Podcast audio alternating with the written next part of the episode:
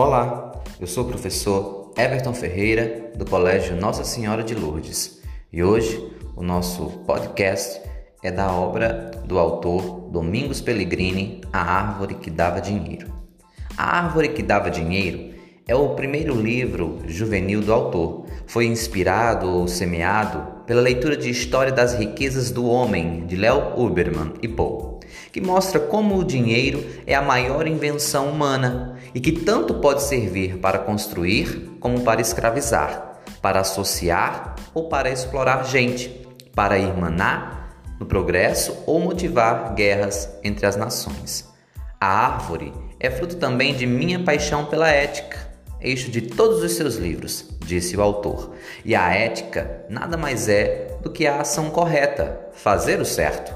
Se às vezes é difícil saber o que é certo, é fácil saber o que é errado. É aquilo que você quer fazer aos outros, mas não quer que façam com você. Como enganar, que é o que muitos tentam fazer com o dinheiro fácil, que cai das árvores em felicidade. Com o dinheiro na mão, querem, por exemplo, comprar barato para vender caro e assim vão descobrindo a inflação, depois a paralisação da economia pelo excesso do dinheiro. Regridem então ao estágio da economia de troca, trocando mercadorias, como no tempo em que não existia dinheiro, até descobrirem que o que produz dinheiro de verdade e a vida boa é o trabalho.